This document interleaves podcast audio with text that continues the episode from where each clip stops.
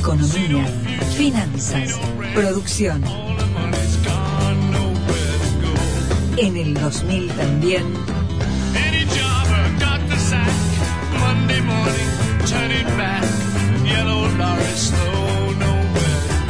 Gustavo Sánchez Romero. Apuntes de de interés.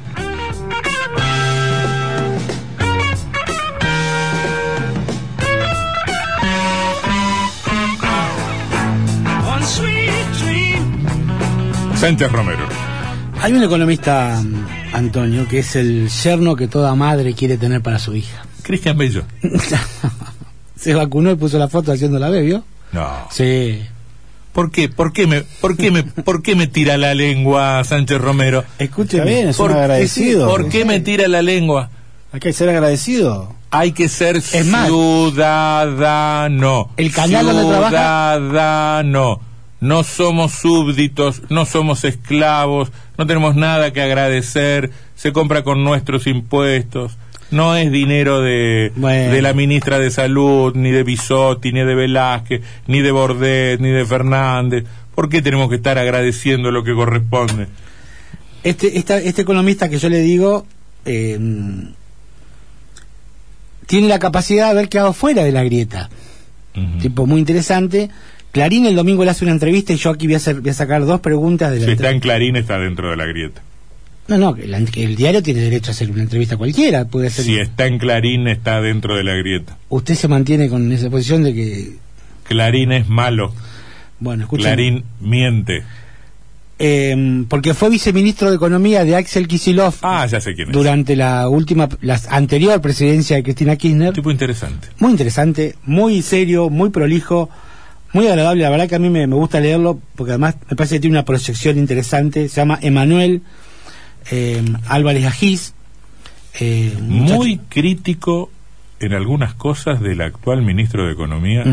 Martín Guzmán, a quien le reprocha, entre otras cosas, carecer de un plan de un plan antiinflacionario. Bueno, claro, eh, ahí está el punto, ¿no? Eh, en esta entrevista que es larga, yo solamente voy a traer dos preguntas por- porque nos va a permitir, o porque no, de alguna manera él precisa el camino, el derrotero que va a vivir la economía en los cuatro o cinco meses siguientes a la fecha. Y es interesante ver porque nos pone en una situación algo artesanal. Vamos a las preguntas y después hacemos un breve análisis de lo que dice. Le preguntan a, Álvarez Agís qué es lo que más le preocupa de la economía. Y él dice la brecha del dólar. Cuando se desbarajusta la brecha, pasa lo mismo que con toda la economía. Un salto de la brecha es desestabilizante, mientras que seguir con tasa de inflación al 4% es más de lo mismo.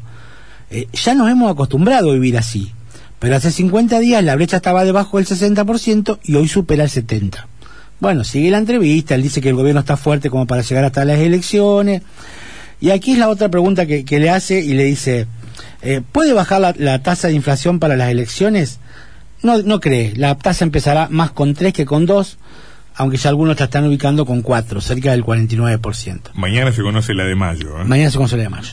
que va a ser, entre 3,5 y 4. un- dice el gobierno probablemente siga la tendencia descendente. ¿Cuánto fue la de 4,1. La de abril fue 4,1. Ah. Probablemente pueda estar debajo de Sí, 4. 3,8 dicen algunos. Mm. Incluso los liberales, los más liberales como Libertad y Progreso lo ponen en 3,5. Mm. Pero bueno. Entonces él dice, el gobierno usa cuatro anclas para contener los precios. Salarios, tarifas, tipo de cambio y gasto público. En los últimos tres meses, todos estos cuatro precios subieron menos que la inflación. Para las elecciones se soltarán salarios y gasto. Claro. Y ahí, para mí, está la dicotomía del gobierno. Cuanto más suelte salarios y gastos, será mejor para la actividad y mejores chances para las elecciones. Pero más esfuerzo deberá hacer, deberán hacer las otras dos anclas, dólar y tarifas, para que no se coman una inflación más alta antes de noviembre. El gobierno insiste con que algo supuestamente innegociable de su política económica es que los salarios estén por encima de la inflación, que los salarios vayan por encima de la inflación, que, que los trabajadores recuperen algo del poder adquisitivo. Es interesante ese detalle que da cuenta de lo que pasó en los últimos meses.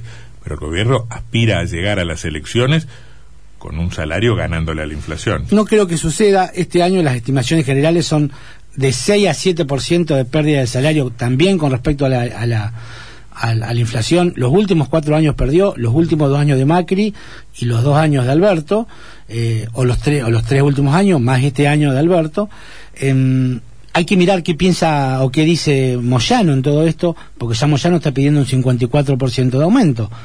Este, va de suyo que la inflación va a estar por encima de esto. Por eso no se equivoca Moyano, coincidiendo con los economistas más ortodoxos que dicen que va a ser una inflación anual de 4,9%, eh, 49%, muy lejos, 20 puntos arriba de lo que predijo o predestinó eh, el ministro Guzmán en el presupuesto nacional con un 29%. Razonable fue lo que consiguió el sindicato de diputados y senadores. Ah, 40. bueno, 40, está bien. ¿Mm? Vamos 40. a suponer que sea 45 la inflación. Sindicatos de empleados legislativos, APL. Mira cómo defiende la corporación. APL. ¿eh? Pero lo- ¿Cómo lo- se ve que estuvo ahí usted? Diputados y senadores. No, bueno, eh, diputados y senadores están enganchados con los aumentos de- del gremio.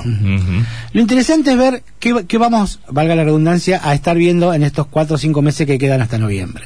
En principio hay que decir que vamos a ver tarifas eh, clavadas, 6 y 9%, como ya se, se dictaminó. No creo que haya más, más aumento de tarifas. Hay que ver qué, qué puede pasar con el Victoria de Cristina. Victoria de Cristina, contundente, como, como- bueno, por algo la presidenta.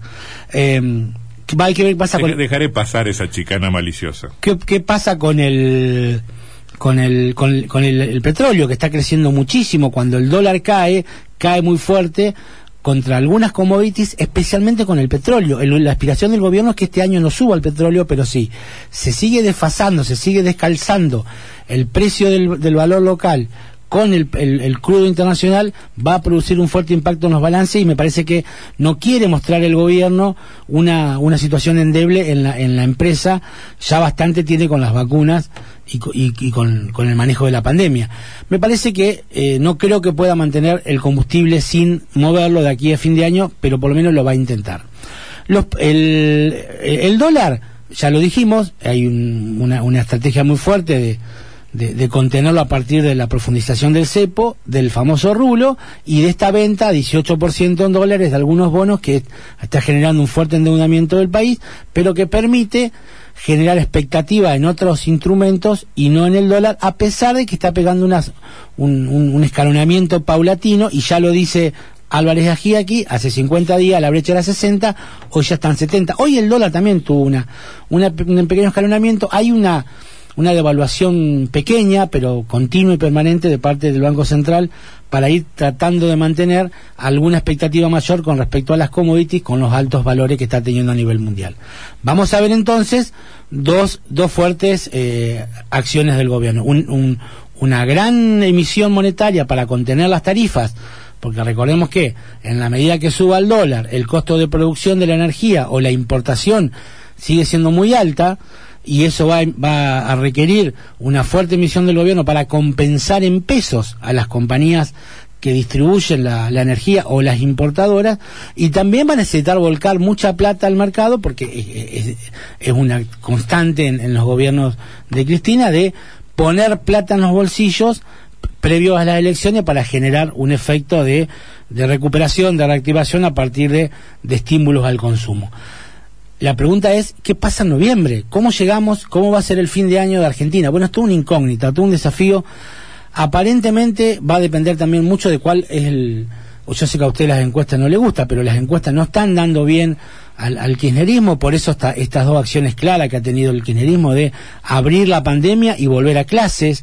Hoy el- el- desde Kisilov hasta los gobernadores están volviendo a esa tendencia que hasta unos días atrás se negaban contundentemente. Todos dicen que Cristina advirtió que a la gente le está molestando mucho el, el encierro pandémico y la está culpando de la de la de la de la ausencia de los chicos en, las escuelas y eso ha abierto un poco la economía, lo cual es bueno porque va a permitir un una mayor movilidad y si hay un, peso más en la calle, eh, eso va a generar una sensación de consumo importante. Ahora bien, recordemos que el año pasado la emisión de- de pesos de Argentina fue del 2 billones de pesos, lo que ubicaba el déficit de las cuentas públicas en 7% del producto. Otro año con ese nivel de indicador va a tener una economía muy vulnerable, aun cuando logre contener al dólar. Pero las tarifas en algún momento se van a tener que soltar porque si no va a ser insostenible, y en algún momento también va a haber que sincerar el tema de la inflación. Argentina no puede vivir todos los años con una inflación del 50%, como dice Álvarez Agís, ya nos acostumbramos, lo que hay que cuidar es que no se desboque el dólar. La verdad que el escenario que viene, Antonio, con, con estas, por eso me interesó mostrarlo, porque no lo digo... Sí, no- una, inflación de cuarenta y pico o 50 con el dólar este, retenido y con las tarifas atrasadas es una es, bombita. es una bomba de explosión. Y, y- y teniendo en cuenta lo que hablábamos la otra vez, de que, eh, ¿se acuerda cuando yo le traje que el, el informe de, de Yaraf, que eh, un empleado promedio de- que cobra 30 mil pesos debería recibir 208 mil pesos en la mano tiquitaca, constante y sonante, para recuperar la pérdida que tuvo en estos últimos tres años, es realmente improbable. Creo que hay mucha gente que se está cayendo del, de, de su zona de confort, la clase media está perdiendo miembros permanentemente, nos estamos cayendo mucho de la, del- de, la, de, de la, de la tabla, estamos como chacarita en el fondo, pero supongo que vamos a, a un No, escenario pero donde- Chacarita está mal, pero va bien.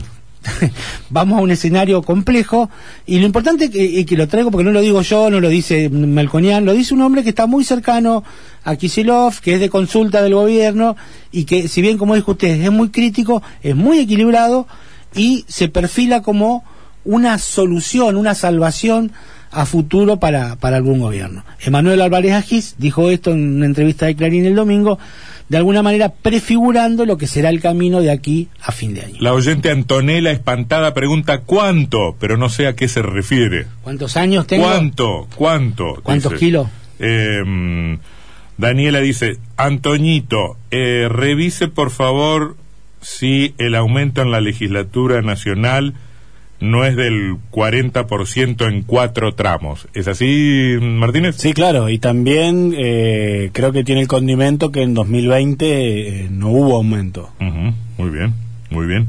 Eh, ¿Qué más? Ah, le pregunta Toti, le pregunta eh, a usted, Sánchez Romero, si sabe usted si se han pronunciado eh, sobre el cierre de la exportación de carne los directivos de los frigoríficos San José y Alberdi. Sí, claro. Eh, eh, Lequio habló con nosotros, con dos florines, muy duro. Él perdió cinco. Lequio es de... Eh, Leonardo Lequio es el, el CEO de, de Frigorífico Alberdi, que tiene además frigoríficos pampeanos y carnes del interior en, en Pampeano en La Pampa y, y carnes del interior en Entre Ríos. El de San José, bueno, no, no lo he escuchado, pero Lequio sí ha mostrado, ha mostrado números de cuál ha sido el, el impacto negativo que ha tenido este cierre. Se está hablando de que va a haber algunos, algunas aperturas leves, de algunos cortes, Mm. pero que seguirá fuerte la restricción. De hecho, hoy hubo- había una protesta fuerte en Pergamino, que el presidente iba a ir a, a hacer una inauguración de una ruta, creo que, y que creo que eso lo desanimó y no fue. Pero no está, no está, no está tranquilo el, el mercado, creo que est- iban- estaban esperando que se abriera.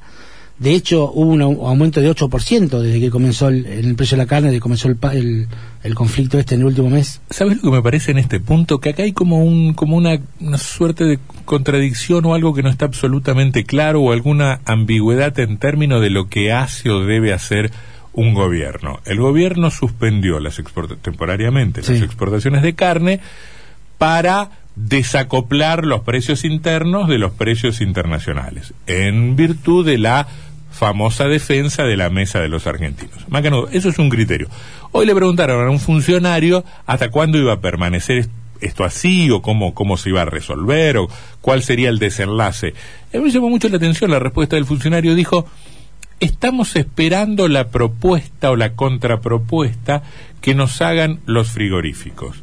O sea, ¿qué pueden hacer los frigoríficos para efectivamente desacoplar un precio del otro y el Estado supuestamente convertiría en política la propuesta que le entregaran los los frigoríficos. A mí eso no, no, no me suena muy bien, porque daría, daría la pauta de que la respuesta final del gobierno sería una, una mirada corporativa, la mirada sectorial. Bueno, no sé, no me parece mal, digo, que venga de donde Lo venga. planteaba en el contexto de una negociación, pero, pero, pero vos, vos gobierno, haces lo que creés que corresponde, ponele cerrar las exportaciones, o tomás la medida que vos creés conveniente desde un, desde la supuesta defensa del interés general. Pero no esperás lo que el, el, el grupo corporativo o el grupo de presión o el sector empresario involucrado te diga Bueno, pero que- no lo mires desde el punto de vista del conflicto, porque si lo miramos desde ese punto de vista, nunca va a haber ningún consenso. Yo lo que digo es, me parece que lo que está esperando el gobierno es que suceda lo que sucede en Uruguay. Que algo pierda el sector, que le diga, ¿por qué? A ver, en Uruguay, ¿qué pasa? Hay 11 cortes que no salen al mundo. Hoy, hoy China te compra todo, te compra hasta la grasa. Está bien, vaya a saber lo que hace con eso, pero compra todo. Entonces es obvio que toda la vaca se constituye en un valor agregado. Pero en Uruguay hay 11 cortes que no salen al mundo, que son los que tienen hueso, y lo que permite tener un mercado interno equilibrado. Entonces, el uruguayo come un asado los domingos a un precio de mercado doméstico, y el resto de la carne se, se, exporta al valor del mercado internacional. ¿Por qué en Argentina no puede pasar eso? Y hay problemas de los dos lados hay problemas impositivos, una fuerte presión fiscal de parte del gobierno, pero también es cierto que el sector frigorífico argentino de la carne es muy irregular, hay muchos sectores en negro, hay valijeros, se- hay mucha carne que los carniceros van a comprar el frigorífico de Canuto. Es cierto eso y hay que reconocerlo, y eso es lo que impide en un mercado, si bien el mercado de la carne de Liniers es muy transparente, quizá el más transparente, el resto de la cadena se complejiza. Entonces me parece que el gobierno está esperando alguna respuesta de parte del sector que le diga, nosotros vamos a hacer este aporte para poder encontrar algún equilibrio al mejor estilo uruguayo. Gustavo Sánchez Romero.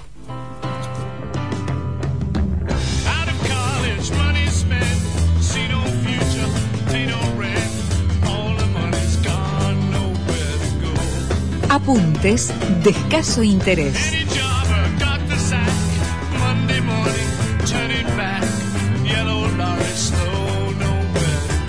Gustavo Sánchez Romero.